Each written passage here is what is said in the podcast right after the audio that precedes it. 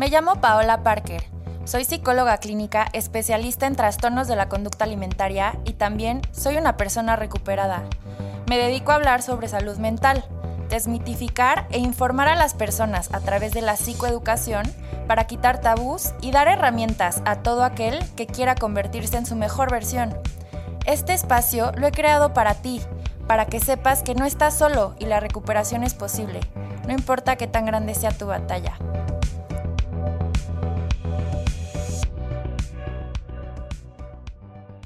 Bienvenidas y bienvenidos a este espacio que es para ti. Hoy estoy súper contenta porque tengo conmigo eh, a la nutrióloga Carla María López Contreras. Ella es, bueno, es educadora en diabetes y es una nutrióloga que además practica la psiconutrición, tiene un enfoque que a mí personalmente me encanta ella ha estado conmigo en cursos de conducta alimentaria de riesgo para profesionales de la salud. Y bueno, pues dejo que ella se presente. ¿Cómo estás, Carla? Muchísimas gracias por aceptar mi invitación, por estar aquí. Es todo un honor para mí tenerte. Hola, Pau. Pues mil gracias a ti por invitarme. Ya sabes que yo feliz de hablar de estos temas, que la verdad es que pues empiezan a tocar cada vez más pero aún falta mucho, ¿no? Aún falta mucho, aún hay mucha información por, por descubrir, por investigar, y entonces pues me encanta que poco a poco más nutriólogos nos vamos metiendo en este, en este mundo como de más psiconutrición, ¿no? O sea, ver la alimentación más enfocada en, en la psicología, ¿no? En todo lo que abarca la nutrición, porque no solo es el que como, es cómo me relaciona con la comida y todo lo que eso va a detonar en la persona. Entonces, totalmente de acuerdo, importantísimo. Qué padre que tú ya estés en este barco. Eh, también la psicología creo que se tiene que empapar de la parte de nutrición, porque al final lo que comemos influye. Yo, tengo formación en alimentación y estados de ánimo y lo entendí hasta ese momento, hasta que me entendí estudiar, hasta que me metí a estudiar eso. También la importancia de lo que comemos en cómo nos sentimos y todo eso. Entonces, padrísimo tenerte hoy, Carla. Y hay dos temas en especial que me encantaría platicar contigo. El primero es la cultura de las dietas. Quisiera que exploráramos qué hay detrás de la dieta cetogénica, la keto, la famosísima keto, el ayuno intermitente.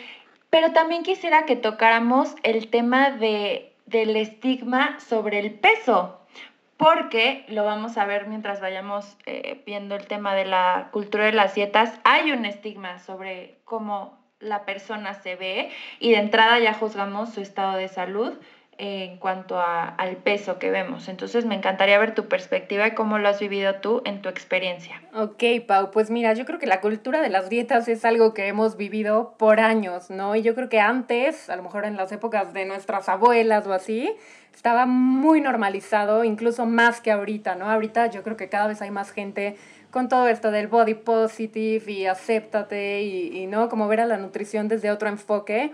Pero aún así, por otro lado, está pues el boom de la dieta keto, de miles de dietas detox y todo esto que pues nos ha perseguido por años, yo creo.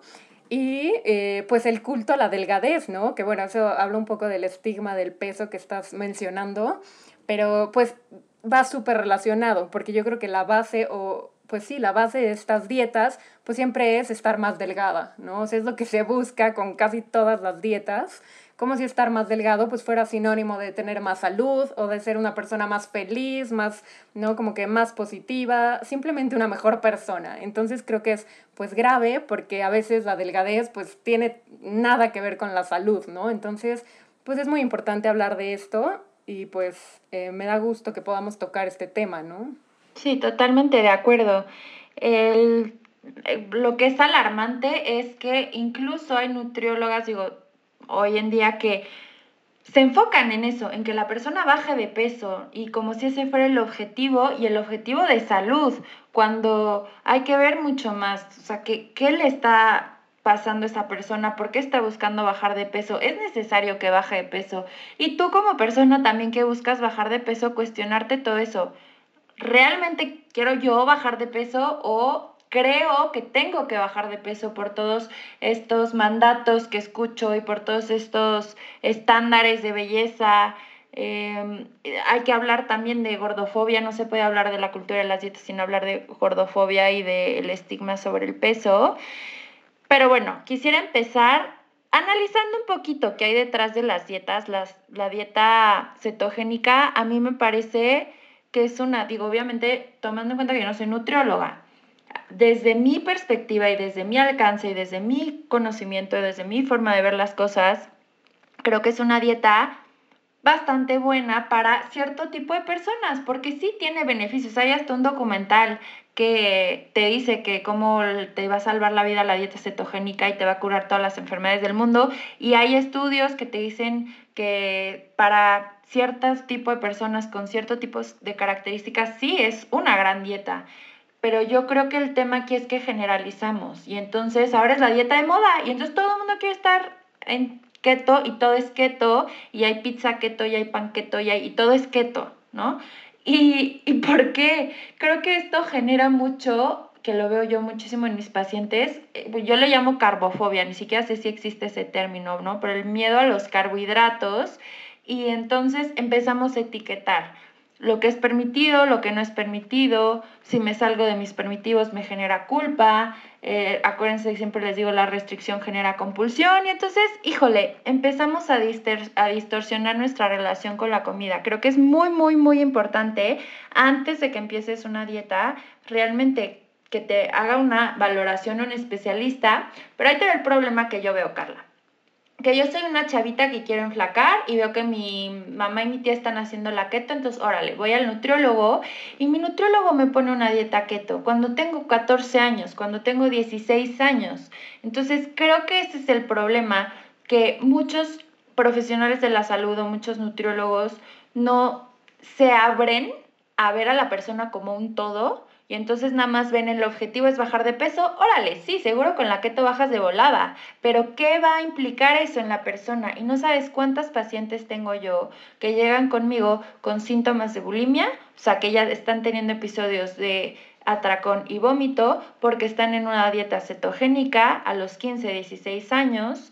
Eh, y pues entonces me como el pastel en casa de mi amiga, no aguanto la ansiedad, no aguanto el malestar, no aguanto la culpa, y me genero el vómito o, recurro a estas conductas compensatorias. Para mí es muy frustrante que, que, esto pase. Claro, y bueno, como bien dices, yo creo que no se puede generalizar, porque claro que como seres humanos, pues todos somos y tenemos una bioindividualidad, ¿no? O sea, yo soy diferente a ti, a lo mejor lo que a ti te funciona, pues a mí nada que ver, ¿no? Pero yo creo que el problema con las dietas por ejemplo, la dieta keto, que es una dieta restrictiva, como bien dijiste, de los carbohidratos, es que finalmente, pues, son justamente restrictivas, ¿no? Y eliminan grupos de alimentos, por ejemplo, en el caso de la dieta keto, se eliminan muchísimos grupos de alimentos, ¿no? Incluso las frutas, hasta las verduras tienen que ser, pues, muy contabilizadas, ¿no? Y entonces, pues claro que la mayoría de la gente tú le dices no comas frutas y pues va a pensar que las frutas son algo malo,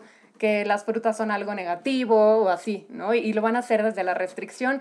Creo que eso pues puede fomentar una mala relación con la comida en la mayoría de los casos. No digo que en todos, ¿no? Pero si tú eres, como dices, una niña de 14 años que vas casi casi obligada al nutriólogo porque tu mamá te llevó, ¿no? Y no tienes ni idea y toda tu vida has visto a tu mamá que se está cuidando y que ha hecho dietas y todo, pues para ti eso va a ser lo normal, ¿no? Y creo que no, podemos, no nos damos cuenta a veces de que eso tan normal que consideramos, pues nos puede estar haciendo un buen de daño incluso a nuestra salud. Y justo es lo que decíamos, es bajar de peso a costa de todo, ¿no? Y la dieta keto, pues claro que hay mucha evidencia de que funciona, ¿no? Y que tiene beneficios a la salud y así. Pero a mi punto de vista, creo que son más eh, las desventajas que las ventajas. ¿No? Porque a lo mejor haces la dieta keto un mes a la perfección y te bajaron los triglicéridos y bajaste de peso, ¿no? Pero a costa de qué, a lo mejor este, haces la dieta perfecta un mes, pero acabando ese mes, pues ya no sabes ni qué comer, ni cambiaste hábitos, y eso si aguantaste todo el mes, ¿no? Porque lo que pasa mucho en las dietas es que a lo mejor la haces perfecto entre semana, pero llega el fin de semana, ah, no, pues ya valió, ¿no? Y a lo mejor el lunes, el típico el lunes empiezo la dieta, que yo creo que eso es algo, pues que todos hemos dicho alguna vez. Y creo que es algo, pues que justamente es como, ah, el lunes empiezo, pues el fin de semana me desquito, este, hasta de lo que no, porque sé que el lunes ya otra vez voy a estar en restricción, ¿no? Por así decirlo. Entonces, pues creo que estas dietas no le funcionan a todo, mucho menos a alguien que tiene una mala relación con la comida y que a lo mejor toda su, su vida ha hecho dietas, ¿no? Que, que, solo a lo mejor le van a fomentar más esa mala relación con la comida, ¿no? Que eso es lo que pasa, que se generaliza y ya todo, bueno, no todo, pero sí muchas personas, ya lo keto, lo keto, lo keto, lo keto. Y sí hay que ver a ti qué es lo que te funciona. Y otra cosa que yo le veo al, al tema de los, del, justo de la cetosis, porque nos hace creer que el estado natural del cuerpo es estar en cetosis o como si eso fuera lo más maravilloso y es lo que hay que alcanzar y es lo que hay que buscar. A ver, Sí, sé que tiene sus beneficios y todo lo que tú quieras y mandes, pero yo creo que si nuestro cuerpo no tiene que, o sea, naturalmente no tiene que someterse a un estrés, porque si es un estrés el restringirse para estar en ese estado, es porque no es el estado natural del cuerpo. Entonces es como ir nadando contracorriente, pero cuando hay muchísima información que me respalda, que eso es lo que hay que alcanzar y eso es lo que es el ideal. Entonces, si me salgo de cetosis, puta, o sea, ya se me acabó el mundo, porque entonces ya voy a subir 88 kilos porque rompí mi cetosis y eso, o sea, no le ponemos la atención que merece el, lo que psicológica, emocionalmente me va a causar el simple hecho de romper esa cetosis. Sí, sí, sí, totalmente. O sea, digamos, hay gente que a lo mejor perfectamente lo puede seguir y así, pero en la mayoría de la gente yo creo que va a causar más obsesión que otra cosa, ¿no? Entonces, este, pues, y, y el problema que yo le veo es que la gente entra a estas dietas más allá de por estar más saludable, más allá, es por bajar de peso, ¿no? Entonces, este, pues yo lo considero algo grave, ¿no? Y también son, nos han vendido justamente que estas dietas, como dietas disfrazadas de salud, ¿no? A lo mejor haces la dieta keto y vas a estar mucho más saludable. Y la verdad es que, pues en la mayoría de los casos, pues no, no necesariamente, ¿no? Entonces, Finalmente ponle el nombre que quieras, dieta keto, dieta del kiwi, dieta militar, incluso las dietas pues final, van, se van poniendo de moda, ¿no? A lo mejor la dieta keto creo que estuvo de moda en los años 70, ¿no? A lo mejor con otro nombre, era como la dieta Atkins, pero era prácticamente, ajá, pero era algo muy parecido, ¿no? Entonces, casi casi es, así, como ir reciclando dietas con otro nombre y todo el mundo las quiere hacer, este, todo el mundo se va a comprar sus keto pills y sus pizza keto y sus, ¿no? sus postres keto. Finalmente yo creo que también la industria de las dietas es una industria millonaria, ¿no? Entonces, este, pues hay miles de productos para bajar de peso, masajes, mesoterapia, ¿no? O sea, el chiste es estar delgado a costa de lo que sea. Yo creo que ahí es donde más hay que trabajar, ¿no? En cambiar eso, en entender que, pues, como se vea tu físico, pues en realidad no te define, ¿no? Y entonces, pues, eso es lo que yo, eh, por eso me considero una nutrióloga, por así decirlo, antidietas, y jamás inculco como, ay, la dieta keto o haz el ayuno intermitente, que bueno, el ayuno intermitente en realidad pues no es una dieta, pero, pero bueno, tú más sabrás de eso que yo, que también puede estar disfrazado como una conducta de riesgo en el ayuno, ¿no? Que también ahorita está súper de moda y todas es súper inofensivo. Ay, pues voy a hacer ayuno, ¿no? Pero a lo mejor está súper disfrazada, a lo mejor ya un trastorno como tal, ¿no? Que está muy normalizado. Es el problema que yo le veo al ayuno intermitente, que te digo igual, o sea, le puede servir a, a, personas con características específicas de personalidad, de salud, de todo lo que tú quieras. Pero el tema es que cuando se generaliza y entonces todo el mundo hace ayuno intermitente, entonces yo voy a hacer ayuno intermitente y entonces ¿qué pasa? Que es una Conducta compensatoria. O sea, si tú ves el DSM, que es el Manual Diagnóstico de los Trastornos Mentales, dentro de las conductas compensatorias que encontramos en los trastornos de la conducta alimentaria está el ayuno, prácticas de ayuno. Y entonces, ¿qué pasa? Que hay un tipo de bulimia, que es la bulimia no purgativa, porque la mayoría de las personas dicen, no, yo anorexia bulimia, yo sé perfecto qué es. ¿Cuál es la que vomitas? A mí me preguntan eso. Así, ah, una vomitas y la otra no. Ah, bueno, entonces anorexia no comes, bulimia vomitas y ya, eso es, ¿no? Cuando, mm, híjole, hay un trasfondo y bueno, ok, entonces hay un tipo de bulimia que, se, que es la bulimia no purgativa y en esta bulimia la persona no recurre a conductas como el vómito o los laxantes, pero sí recurre al ayuno y al ejercicio en exceso para compensar ¿Qué pasa? Que la gran mayoría de las personas tiene estas conductas compensatorias y no ni siquiera se perciben a ellas mismas como que tienen, ya ni siquiera te estoy hablando de bulimia, te estoy hablando de conducta alimentaria de riesgo. Y, está tan normalizado que no alcanzo a ver que mi conducta es de riesgo. Entonces, ¿qué pasa? Que los viernes me voy con mis amigas, me como lo que tú quieras y al día siguiente me da culpa y entonces el sábado no desayuno y el sábado me voy tres horas al spinning y entonces ahora sí el lunes me super restrinjo y genera el ciclo que puede llevar muy probablemente a conducta alimentaria de riesgo muy probablemente y ya un trastorno en la conducta alimentaria, híjole, estarías en el límite, en la cuerda floja, o sea, es jugar ahí con fuego y no se hablan de estos temas, Carla. Por eso creo que es tan importante el concientizar a las personas realmente, pero también a los profesionales de la salud. Porque si yo nutriólogo solamente me enfoco en mi área como nutriólogo, la ciencia me va a respaldar tal vez que el ayuno intermitente tiene 81 beneficios, sí, pero si yo no veo la otra parte, que es la parte psicológica, la parte biopsico-individual de la persona, voy a encontrar 485 cosas que me van a decir que tal vez no es lo mejor y que le van a generar este daño a la persona. No podemos separar eh, a la persona, dividirla, fragmentarla, hay que verlas como un todo. Ese es el, el, tema que yo veo. Claro, y tampoco me gustaría como, ay no, el ayuno es lo peor y satanizar o, o irme a, a ese grado a lo mejor tan extremista, ¿no? Porque obviamente podría haber mil personas que me digan, ay, pero a mí el ayuno me ha funcionado muchísimo y también tiene mucha evidencia de que tiene beneficios para el cuerpo y lo que sea. Sin embargo, a mí en lo personal no me gusta y no es una práctica que yo recomendaría como a todo mundo o casi casi te podría decir que son contadas las personas a las que se las recomendaría justo por esto, porque creo que este tipo de prácticas nos aleja un poco como de nuestras sensaciones al comer, ¿no? O sea, en verdad tengo hambre o, o estoy satisfecha, o sea, es como comer con base en reglas, ¿no? O sea, ah, son las 8, ya me toca mi comida, pero ni siquiera identifiqué si tenía hambre, si estaba satisfecha, si de verdad quería comer eso. Entonces es un poco lo que yo te, he contado, Pau, que a nosotras como nutriólogas en la carrera nos enseñan que lo que nosotras sabemos es ley, ¿no? Y que nosotras tenemos como el poder de decirle a los pacientes, cómete esto porque yo lo digo, ¿no? Y justo somos como casi casi policías, ¿no? O llega el paciente y, ay, te portaste mal te toca castigo, ¿no? Casi, casi, como si tuviéramos ese poder. Y eso, claro que hace que las personas pues piensen que otra persona puede decirles exactamente a ellos qué comer. A mí me gusta mucho fomentar siempre como que las personas aprendan a escuchar su cuerpo, ¿no? O sea, en realidad tienen hambre, no es comer por comer o porque tu colación te toca y y te jodes, ¿no? Y esa es tu colación y listo. Pues claro que no, o sea, también hay que entender cuándo tenemos hambre, cuándo no tenemos hambre.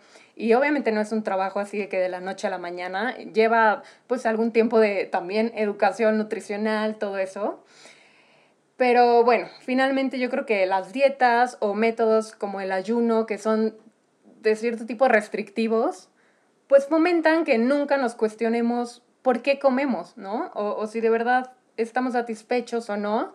Y como decimos, está súper normalizado. Todos tenemos una amiga que, ay, me voy a la playa, no como una semana, ¿no? O, ay, este, comí un buen, pues voy a vomitar, ¿no? Que incluso tú podrías decir, ah, pues sí, es súper normal, ¿no? O sea, por ahí... Sí, porque no lo hago a diario, o sea, solo cuando como mucho. Justo, estamos acostumbradas a la idea de bajar de peso, o sea, de que bajar de querer bajar de peso que tampoco está mal, porque tampoco voy a decirte, ay, si quieres bajar de peso, estás loca, ¿no? ¿Cómo se te ocurre? Pues no, claro que se vale querer verte bien, ¿no? Y querer sentirte cómoda, pero algo que me choca es que nos venden la idea de que no puedes ser feliz, no puedes estar cómoda hasta que tengas cierto tipo de cuerpo, ¿no? Entonces, yo creo que cuando lo haces desde el amor propio, ¿no? Como que es más fácil poder seguir una alimentación, poder, este, pues conectar más. Ver lo que es mejor para ti. Justo. Mira, lo que más bien consulta sí es conducta alimentaria de riesgo, pero también son temas de ansiedad y depresión relacionados a las dietas. O sea, la dieta nos genera ansiedad, el estar a dieta nos genera ansiedad. Yo creo que el estado natural del cuerpo no es estar a dieta. Y alguna vez hablé esto en un live que, que di con Susalia. Eh, les dije, es que, a ver, tú de bebé no naciste y te veías y decías, ay, mis gorditos brazos y mis gorditas piernitas y mis rollitos. Y entonces hoy no le voy a eh, tomar lechita a mi mamá porque ayer tomé mucha leche. O sea, no, tenías hambre, llorabas, comías, hacías popó y te dormías. Y no estabas como con esta vergüenza, esa vergüenza sobre el cuerpo es aprendida y esa culpa y ese castigo es condicionado y es aprendido. Entonces, las dietas también son aprendidas y tienen que ver, eh, hablé en otro episodio que hablo con una doctora, con la doctora Alejandra, sobre la relación con nuestro cuerpo y cómo estos mandatos que tenemos nos, nos van creando esta vergüenza y esta culpa, ¿no? Y, hoy te puedo decir que yo, a través de mucho análisis personal y trabajo personal y todo, me he dado cuenta que, pues para mí mucho tiempo, si yo no hacía dieta, sentía que estaba haciendo algo malo. Para mí ir al nutriólogo era, era un tema estresante porque decía, me va a regañar, o sea, subir un kilo era como, ya hice lo peor del mundo, o sea, ya soy la peor persona del mundo, o sea, de verdad tiene muchísimo poder. Y este, y me caché hace poco en mi terapia, como tú sabes que me escuchas, yo también tengo mi proceso psicológico y me caché con mi psicólogo, yo hablando, eh, pues tengo un tema, tengo, se llama microadenoma hipofisiario, entonces es un tumorcito en la hipófisis y no es malo, pero da lata. Entonces, lo que hace este tumorcito es que afecta hormonalmente y pues tengo una prolactina muy alta, entre otras cosas, ¿no? Un desorden hormonal y ha afectado entre que me salieron granitos, entre mi estado de ánimo, entre que subí de peso, entre muchas cosas, ¿no? Entonces yo platicando en terapia como de esto, que me he estado sintiendo incómoda con mi cuerpo, desde un lugar súper amoroso en el que también me amo, me acepto lo que tú quieras, pero sí me he estado sintiendo incómoda, ¿no? Y entonces yo le decía, es que subí de peso, pero por, por las hormonas, ¿no? O sea, porque te, justificándome y entonces ahí es cuando caigo en cuenta y digo, es que este, es esta gordofobia instaurada que tengo ahí en mi cabeza que instantáneamente ya me hace pensar que si subí de peso, que si estoy gorda, entonces ya no soy, ya soy mala, ya no me van a creer, ya no me van a ver, ya no, ya no soy valiosa, ¿no? Y entonces, híjole, estas cosas son las que me que, que para mí el contar esto, claro que es una forma de exponerme, pero aquí es cuando digo, fuck diet culture, o sea, tengo que hablar de estas cosas, también hablar desde mi propia experiencia personal, porque a veces pensan que los profesionales de la salud o las personas que nos dedicamos a hablar de estos temas ya lo tenemos resuelto. Y por supuesto que no, pero se trata de ir haciendo conciencia y de ir viendo qué cosas ¿qué puedes aportar tú? ¿Cuáles, em, ¿Cuáles son las cosas que tú haces contigo mismo también? O sea, ¿cómo puedes ir deconstruyendo estas ideas que tenemos, pero instauradísimas hasta no sé qué parte del inconsciente, que aún siendo conscientes de muchas cosas, ahí se quedan estas ideas, ¿no? Entonces, híjole, creo que es súper importante el, ir deconstruyendo esto y atrevernos también a hablarlo, atrevernos a vernos desde otra manera y atrevernos a saber. Algo que a mí me encanta es esta eh, como nueva corriente, no sé cómo se llama, de Health at Every Size. Y, híjole, yo creo que todas las universidades deberían de que sea eso, o sea, que se enseñe las maneras en las que se enseñaba antes, como antes así, esto es lo que se veía en la escuela, pero esto es lo que debe de ser, ¿no? O sea, no debe de ser, porque ahí estoy imponiendo una norma, pero, pero sí abrirlo a, a la, el, el, cómo te ves, el peso no tiene que ver con tu salud, y el que yo me acerque con un nutriólogo igual y es porque quiero aprender a comer o porque yo me acerqué a nutriólogos hace mucho y no tenía no era un tema de peso, yo estaba en un peso que me encantaba y era más bien como soy vegetariana y no, quiero saber si estoy combinando bien mis alimentos para no tener anemia y ya. Totalmente, a veces como que la gente asocia, ah, voy al nutriólogo porque quiero bajar de peso, ¿no? O así, entonces y bueno, es un tema, ¿no? Yo creo que poco a poco se habla más de esto y todo, pero yo entiendo que muchos nutriólogos pues todavía no lo acepten como tal, porque a nosotros en la escuela pues nos enseñan cosas completamente diferentes, ¿no? O sea, justo nos podrían enseñar como que lo delgado es lo saludable, ¿no? Y como que el sobrepeso, obesidad, pues es algo malo, ¿no? Que claro que tampoco se trata de fomentar, ay, pues sí, X, no hagas ejercicio y cómete lo que se te dé la gana, pues claro que no, pero no hay por qué llegar a esos extremos tampoco, ¿no? Pero es que ahí, Carla, justo creo que es el tema, porque pensamos, asociamos luego, luego, que si tienes sobrepeso es porque no te cuidas. Y puedes ser una persona con sobrepeso que tiene hábitos impecables y que haces ejercicio y que comes lo que tú quieras. Entonces, justo es ahí es donde hay que deconstruir estas ideas, porque igual puedes ser una persona súper delgada y que come de la patada y que no hace ejercicio y que se desayuna una cerveza y se cena unos doritos, digo, X. Este, y, y, no tiene que ver con la salud. Claro, lo que decimos, lo delgado no es sinónimo de salud. Y yo conozco miles de personas que a lo mejor son súper delgadas, pero tienen problemas de alcoholismo, pero no comen una fruta ni por equivocación. Entonces, pues claro que aunque seas muy delgado, pues eso no va a ser saludable, ¿no? Y también hay personas que a lo mejor tienen sobrepeso o viven en un cuerpo más grande, ¿no? Pero tienen buenos hábitos, se mantienen activas. Entonces, pues es ahí cuando te das cuenta que, porque a veces se dice, ay, no, está gordo porque quiere, ¿no? Pues no necesariamente. O sea, y soy consciente que el cuerpo que tienes no es nada más lo que comes y lo que haces de ejercicio, hay tantos factores relacionados. Sí, lo hormonal, claramente lo endocrino, los hábitos, lo genético, pero también estaba pensando eso, ¿y si es gordo porque quiere y, y quiere a ti qué fregados te importa? O sea, déjalo como si fuera algo malo, porque si fuera flaco porque quiere estar flaco, nadie se mete. Pero el que quiere ser gordo porque quiere ser gordo, pues ¿qué te importa? O sea, yo creo que si todos nos enfocáramos en sanar las relaciones con nuestros propios cuerpos, dejaríamos de estar atentos al cuerpo del otro. Y el que tú estés atento al cuerpo del otro está hablando de la pésima relación que tienes contigo mismo. Entonces, hazte un favor y ve a terapia o ve un curso o haz algo, pero deja de estar de opinando en donde no te llaman. Justo, no sé quién nos dijo que podríamos opinar de los cuerpos de, de las demás personas. ¿No? O sea, y creo que es grave porque es muy desgastante. Igual, ay, no, no voy a subir esta foto porque se me ve celulitis, ¿no? Y ya sabes que muchas personas podrían pensar eso, cuando últimamente no nos debería de importar en realidad.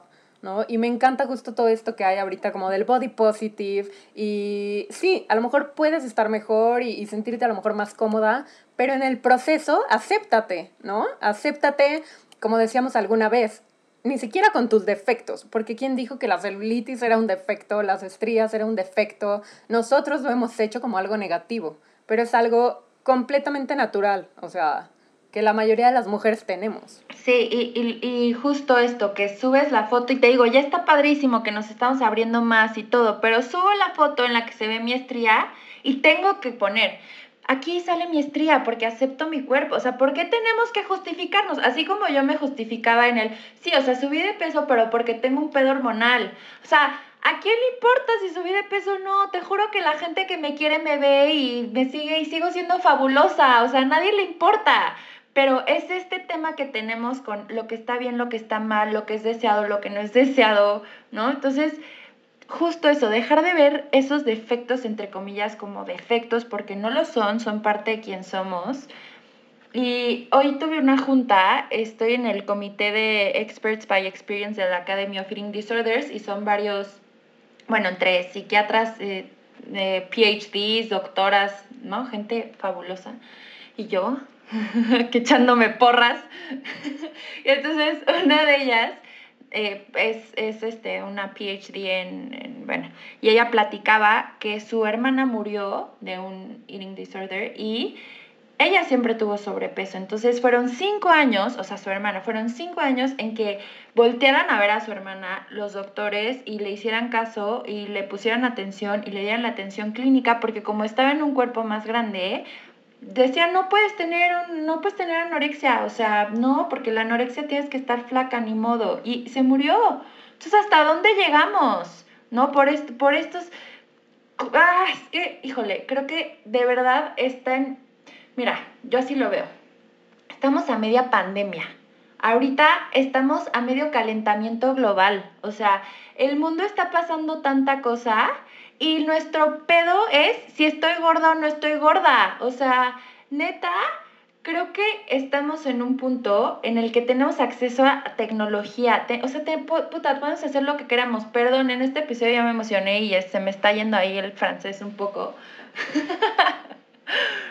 Pero tenemos acceso a tantas cosas y le ponemos atención a lo más vano, o sea, lo menos importante a mi punto de vista. Imagínate si nos enfocáramos y le pusiéramos ese esfuerzo mental al ahora cómo va a bajar de peso y ahora cómo va a quitar la estría, al ahora cómo voy a hacer mejor mi país, cómo voy a ayudar a mi vecino que está en la frega de que no tiene trabajo por la pandemia, cómo voy a ayudar a mi planeta que se está desmoronando y que igual y en 10 años, yo toda la vida he sido súper maternal y toda la vida he sido como sí, me quiero casar y quiero tener hijos. Y ahorita la neta es que digo, pues casarme chances, si, si igual y sí, porque soy muy romántica y lo que tú quieras. Y sí me gustaría hacer vida en pareja. Pero hijos, ya me la pienso.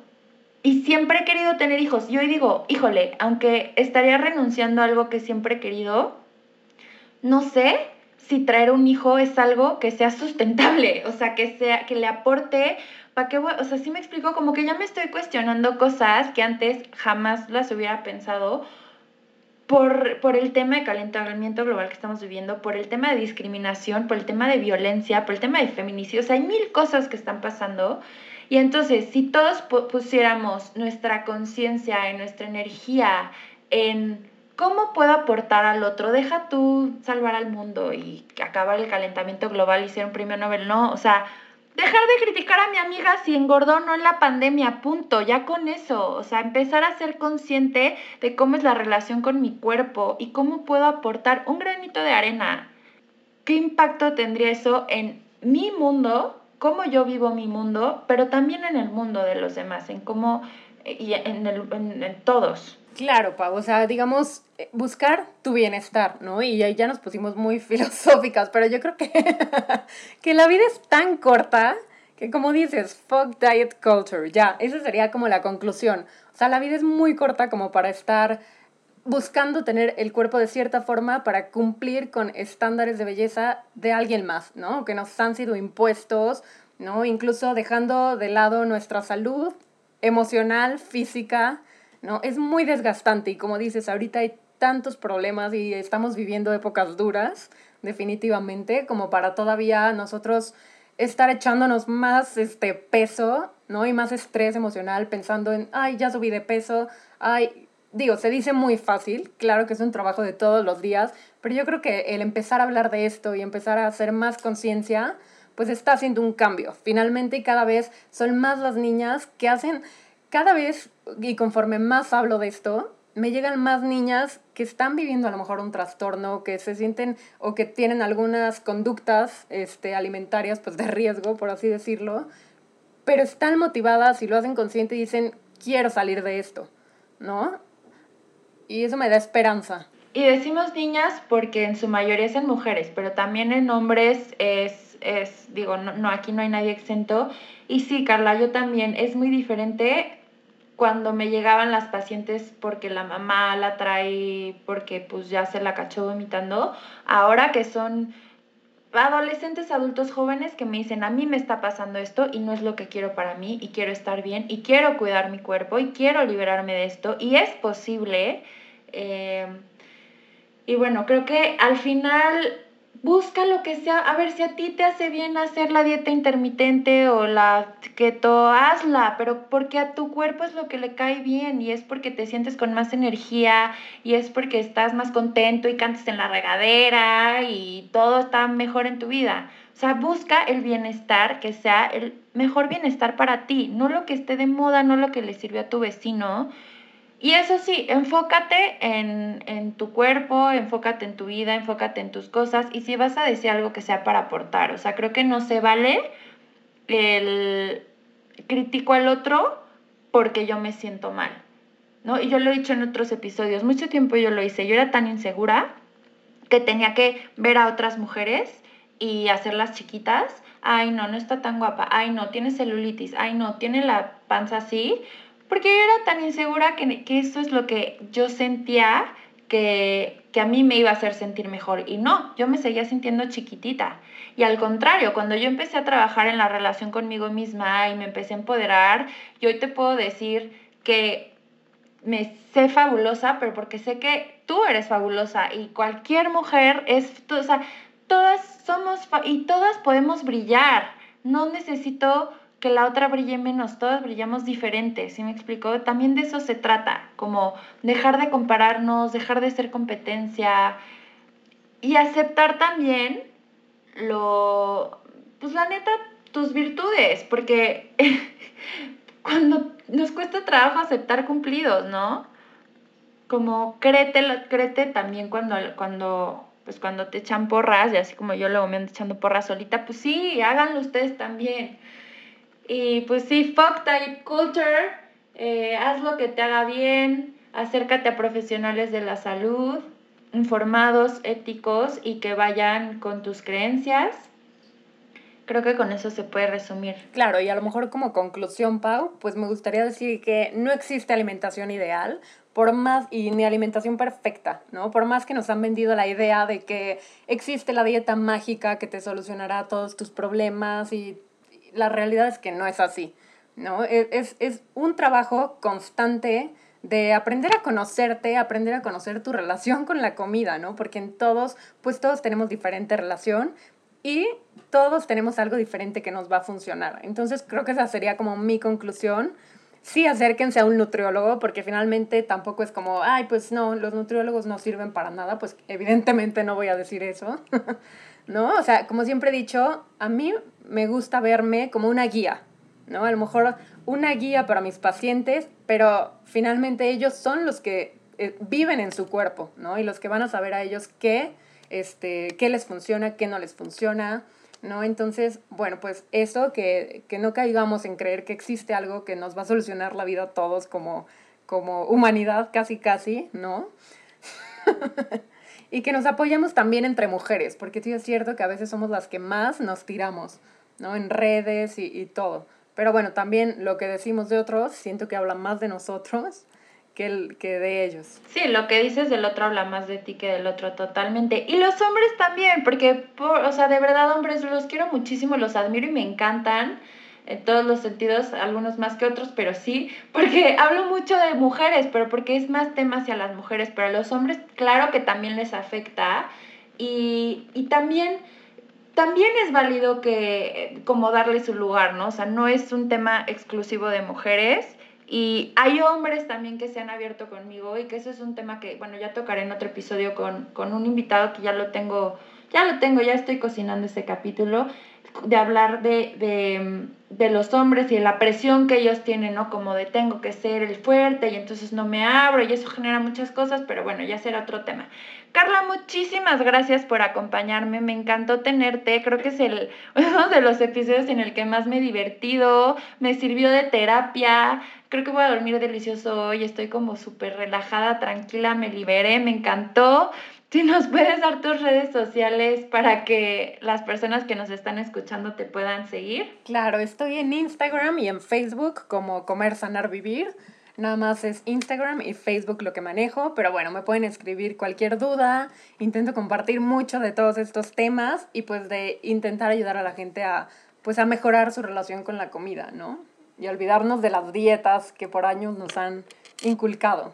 Padrísimo, Carla. Muchísimas gracias. Gracias a ti que me estás escuchando. Gracias a Local Agencia y a Radio 11.